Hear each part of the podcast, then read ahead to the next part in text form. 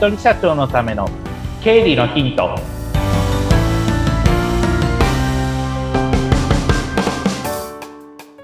皆さん、こんにちは。理財実践塾株式会社の池田隆之です。こんにちは、インタビュアーの水野紅子です。本日もよろしくお願いいたします。お願いします。池田さん、今年も残すところあと1ヶ月です。えー、もう11月 末ですか。早いですね、1年なんか毎年毎年。本当ですよ。やり残したことはないですか？いっぱいあります。本当に私もいっぱいあります。まだ旅間に合いま旅すか？行行きたい。旅行行きたい。旅行ああー、行きたい。でも、本当ですよね。どこ行きたいですか？私、京都にしばらく行ってないんで、京都の紅葉見たいなっていうのが今一番やりたいことですね。京都は本当に大人気ですからね。今、あの、海外の方でいっぱいのようですよあ。うんやっぱり混んですね。でも頑張っていきたいなと思います。ぜひまた感想を聞かせてください。わかりました。そして今日の話題は何になりますか？はい。前回の引き続きの話なんですが、学生さんが、あの、働いてた場合、その親御さんの扶養控除の話っていうのを前回触れましたけれども、ちょっとそれの関連でもう一個話をしたいなと思います。はい。で、学生さん前回話した中で、どうしてもやっぱり働きたいよねっていう気持ちはすごくわかると思うんですよ。うんで、そういった時に控除が出てくるのが一つあって、勤労学生控除っていうのがあるんですよ。そんなのがあるんですか？はい。ええで、勤労学生控除っていうので、うんそれを使っていただくと、あの、まあ、学生控除なので、うんあの、まあ、早い話が税金多く引けますよっていうことなんですね。うん勤労学生控除っていうふうに、あえっ、と、キーワードを打っていただきますと、国税庁のホームページトップで出てきます。うん勤労学生控除っていうので。で、それとともに、キーワードで勤労学生控除って入れると同じように出てくるのが、その、親の扶養っていうのが前回の話で出てくるんですよ。うんで、ちょっとここで、あの、勘違いしないでいただきたいのは、勤労学生控除を使うことによって、まあ、税金のその非課税の枠っていうのが引き上げられますっていうことになります。で、所得税においては、さっき、え、あ、ささっきじゃない、前回申し上げた、うん。えー103万っていうのが一つ、所得税の場合は103万、まあ、住民税の場合は100万ですけれども、えっ、と、そこまでは、えっ、と、税金かかりませんっていうラインだったんですが、そうすると103万超えると、今度はまあ、税金かかるよっていうところが、まあ、所得税かかるよっていうところになるんですけれども、ただ、この勤労学生控除27万っていうのを使うと、103足す27。で、130万までは、まあ、税金かからないっていうことになるわけです。おお、そうなんですね。なので、130万までは、学生さんは税金かからない。うん。学生さんはって強調したのはなぜかというと、ここで混乱してくるのが前回話した親の扶養控除です。ああ、はい。親の扶養控除は所得税においては103万までです。あ、そこは変わらないんですね。そこは変わらないです。だから、注意してもらいたいのが一つ目が、えー103万超えていいかどうか。超えていいんだったら、勤労学生控除使って103万まで非課税にしちゃいましょうかっていう、あ、130万まで非課税にしちゃいましょうかっていうところも出てくるよと。うん。で、ただ、103、103万超えると、まあ、あの、親の扶養控除できなくなるから、そこをどうするかっていうことと、あと、住民税に関しては、金額ちょっと低くなります。えっ、と、住民税は100万プラス、えー住民税のその、えっ、と、勤労学生控除の非課税の枠が26になるから、えー126万になりますから、実質まあ126万、住民税のことを考えたら、まあ、うん126万っていうのが一つのラインと思って計算をした方がいいかなというふうに思います。ただし、これも注意点ですけど、親の、親のその扶養控除はあくまでも、所得税は103万であり、住民税は100万ということは変わらないので、そこは注意をしてくださいということになります。うーん。いろんな控除ってあるんですね。あるんです。で、あるんですけど、やっぱり知らないって人が多いから、やっぱりそこは注意が必要だし、あとは、条件によっては社会保険は全く別の話で、あの、130万以上になっちゃったら、やっぱり、社会保険かかっ、あの、入んなきゃいけないとか、かかっちゃうとか、えー、なっちゃいますので、なので、そこの、まあ、130超えるんだったらもう思い切って稼いじゃった方がいいんじゃないのかなと思う時もありますけれども、うんそこは、そのご家族の状況とご自身のその働いている状況によってそこは、あの、どういうふうにするのがベターなのかっていうのは変わってきますので、そこは個別に、あの、相談していただくといいかなと思ってます。うん。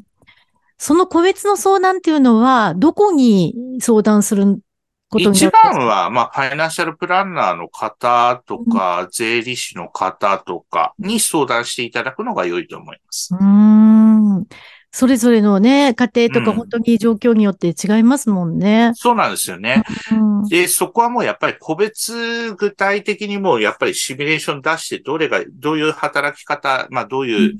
やり方が一番その手取りとして残るのかっていうところは、まあファイナンシャルプランナーそこがある意味一番得意なところではありますので、そこはまあ、あの、実際にまあ、私でもいいですし、他のファイナンシャルプランナーの方でもいいですし、えー相談していただきたいんですが、もう一つ実は、はい。この、この前相談のあった方、もう一つ、実は、あ、そっかって思わされたことがあって、おあまり稼い、稼いでいると、奨学金もらえる額が下がるっていうことに気づかされて、うん。あ、そっかと思って、それで、まあ実際にその、まあ会社さんの総務の方から実際相談があって、池田さん、こういう感じなんですけどって言われて、実際にいろいろ、まあ奨学金のそのホームページとかも見てみて、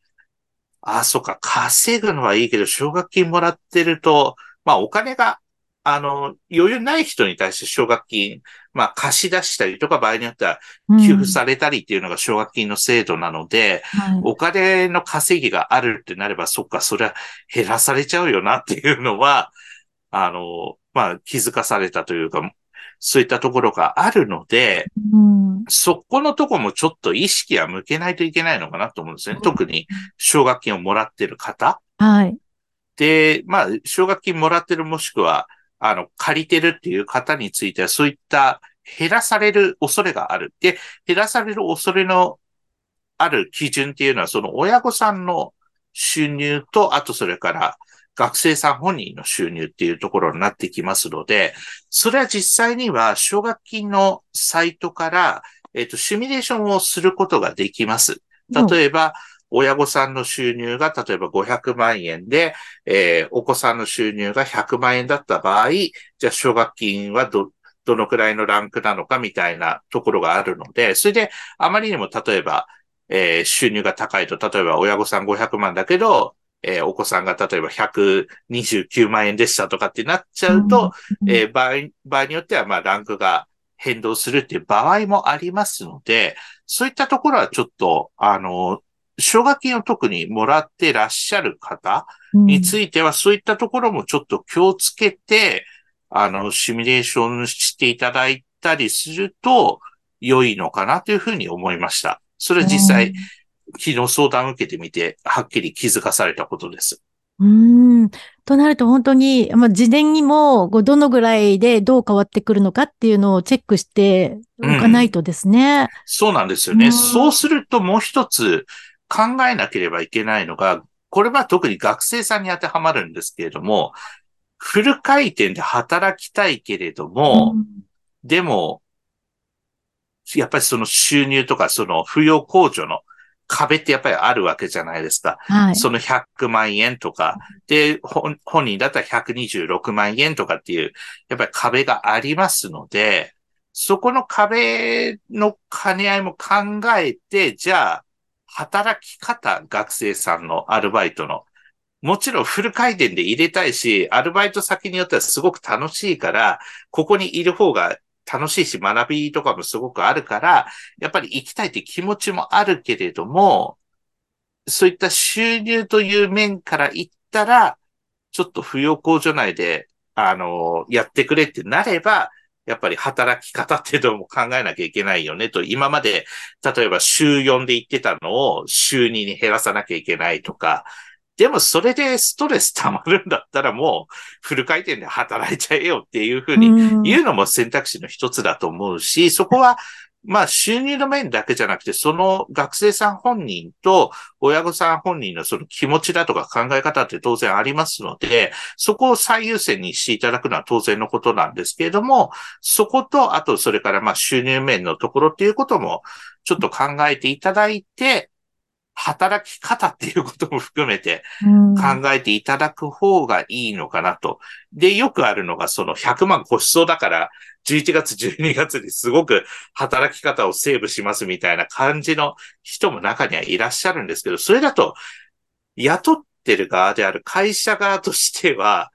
うん、12月来ないのはちょっと痛いなって、業種によっては12月がものすごく売り上げ上がる会社もありますので、そういう時に人がいないのは非常に困るってやっぱりなっちゃうのも、ちょっと都合が悪いとは思うので、そういったところもちょっと加味しながら、あの、働き方とか、その収入とかっていうところをちょっと考えていただくと良いのかなっていうのを、あの、いろいろ気づきとしてもらったので、今日ちょっとシェアさせていただいてます。そっか、学生の方で言うと、お世話になっているバイト先に迷惑をかけないためにも、そうですね。ちゃんと事前に計画的にってことですね。そうですね。あとは、まあ、ご自身のその、収入もそうですけど、奨学金もらってる方は、その、収入で、あの、奨学金が、まあ、影響出ないかどうかっていうところもちょっと考慮はした方がいいかなっていうふうに思いました。それも大きいですね。はい。うん、そっか。じゃあ、あの、前回に引き続き、家族会議ですね。はい、もう家族会議です。大事ですね。はい。今日のことを考えて、ぜひちょっと、あの、うん、親御さんについては年末調整にも影響する話なので、うん、このタイミングなので、まあ家族、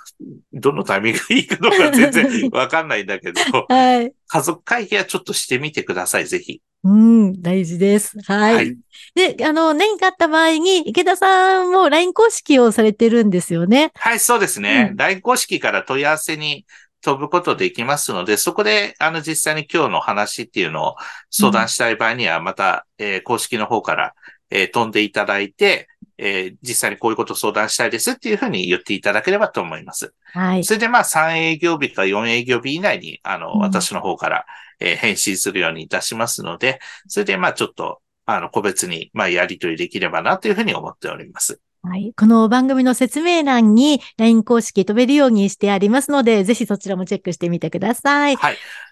あと、もう一つ、まあ、うん、いろいろその1年半にわたってやってますけれども、例えば、ちょっとこういうこと聞いてみたいなとか、なんかこういう話ってどうなのみたいなテーマ、お金にまつわるテーマいろいろあると思いますので、うん、そういったテーマ、なんかこういうテーマ聞いてみたいっていうのもありましたら、あの、ぜひ同じように LINE 公式から直接問い合わせていただけると嬉しいです。そうですね。お待ちしております。お待ちしております。今日はありがとうございました。ありがとうございました。